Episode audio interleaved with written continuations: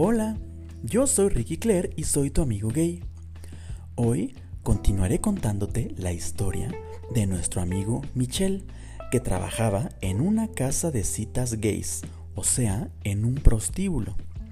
Pero esta vez tuvo una experiencia que no fue nada común ni elegante. Lo llamaron para dar un servicio en una casa de la colonia Narvarte de la Ciudad de México.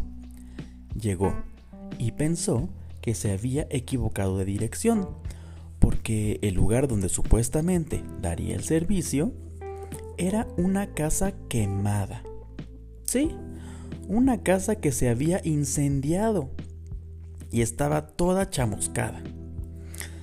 Pues tocó la puerta, porque evidentemente pensó que el timbre no serviría. Y le abrió un señor que parecía vampiro, flaco, alto, muy muy blanco y ojeroso, vestido con pantalón gris y camisa blanca. Tenía el pelo mal peinado y según lo que me cuenta Michelle, una mirada de loco depresivo. El señor lo llevó hacia adentro y lo primero que hizo fue presentarle a su mamá. ¿Por? O sea, era una señora muy anciana en silla de ruedas. Desde ahí, eh, Michelle ya sabía que todo sería muy raro. Imagínate, amigo, casa quemada, señor vampiresco, anciana en silla de ruedas con mirada perdida sin hablar. Todo digno de una película de terror. Y pues fueron a la habitación principal y el vampiro le pidió a Michelle que se sacara la verga para poder analizar la mercancía. Obviamente no se le paró, porque con ese entorno nadie estaría cómodo. Pero bueno, nuestro amigo, haciendo uso de la imaginación y mostrando su lado de prostituto profesional, logró tener una erección que convenció al vampiro de que la mercancía por la que había pagado funcionaba.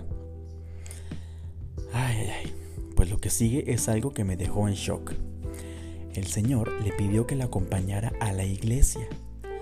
Era una iglesia que estaba a unas cuadras de la casa. Michelle no preguntó nada y simplemente lo siguió. Digo, qué cosa mala podría pasar en una iglesia, ¿no? Pues llegaron y se metieron y la misa ya había empezado y se sentaron a escuchar. De todos modos, ya le habían pagado. O sea, a Michelle no le importaba si tenían sexo o si iban a la iglesia o al supermercado. El tiempo corría y el cronómetro avanzaba.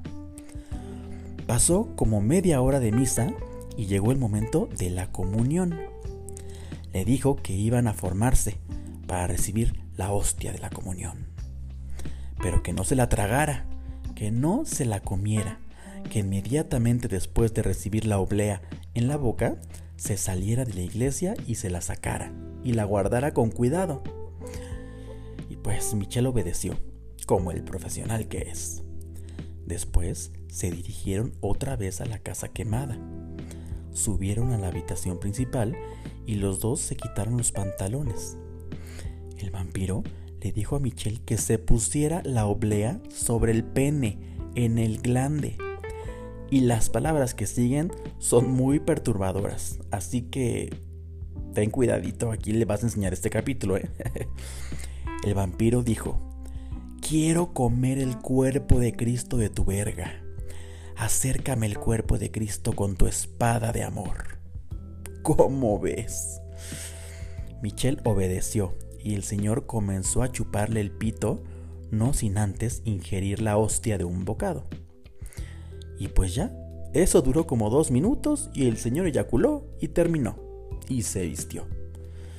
Sacó unos billetes y le dio propina extra a Michelle, dándole las gracias y diciéndole que ya se podía ir que su misión había terminado.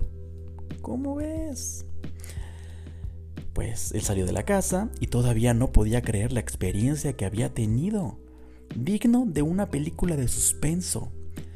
Cuando llegó a la casa rosa, al putero, pues le contó a sus compañeros la historia y todos se quedaron con ganas de haber experimentado eso tan raro.